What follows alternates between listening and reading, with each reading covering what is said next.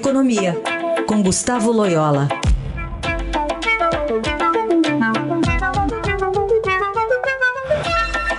Loyola, bom dia. Bom dia. Bom, na volta desse feriado do carnaval, dia menos acelerado, enfim, Bolsa Brasileira só volta a abrir à tarde, mas semana marcada pela divulgação da ata do Comitê do Federal Reserve, né, o Banco Central Norte-Americano, que decide os juros, será divulgada hoje, dia 22. Então, é, é, há uma expectativa do que deve divulgar essa ata, que deve ter lá? É, a expectativa é sobre onde é, basicamente o Fed vai parar esse processo de alta, né?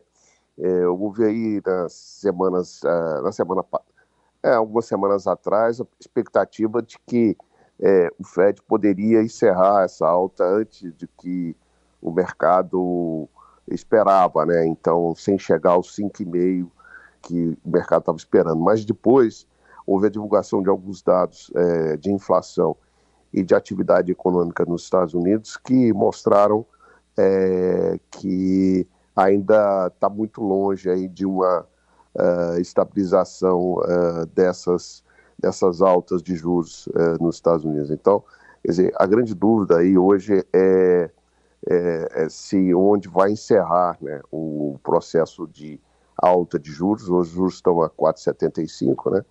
e se eles vão parar ali na casa mais próximo aos 5%, ou a, a, podendo chegar até 5,5%, né? Basicamente isso é, que, que vai ser é a expectativa, né? Porque a economia americana ela continua muito pujante, muito, muito forte, muito aquecida, e a inflação, os últimos índices também mostraram algum tipo de é, aquecimento, né?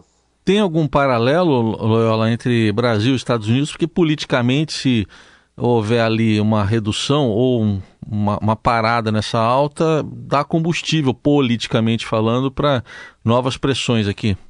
É, eu, eu, existe um paralelo porque, enfim, todos os, ambos os países estão é, enfrentando um processo inflacionário, né? É, é, é, claro que com é, juros em patamares é, diferentes, bem, bem distintos entre si, né? mas é, é, é, eu acho que o que tem acontecido nos Estados Unidos, no Brasil, em outros bancos, em outros países também, por exemplo, no Reino Unido, onde a inflação está acima de 10%, mesmo na Europa, né, da, outros países aqui da América Latina, né, todos eles enfrentando um processo inflacionário. Então, o, o, o, essa figura, essa, essa pintura aí é a mesma, é, praticamente em todos os países, claro, com detalhes específicos a cada um deles. Agora, é, nos Estados Unidos, o, o Fed não está sofrendo essa pressão política, né, que é, aqui no Brasil a gente vê o Banco Central é, sofrer, mas há alguns economistas nos Estados Unidos que que defende a ideia de que o Fed deveria eh, subir, vamos dizer assim, a meta de inflação. Lá não existe uma meta de inflação explícita como aqui, né? Mas há economistas eh, pensando que o Fed poderia buscar uma inflação um pouco mais alta eh, para não levar a economia americana a uma queda muito forte de atividade, né? Também parecido, né, do que a gente viu nesses últimos dias aqui, uma discussão no Brasil.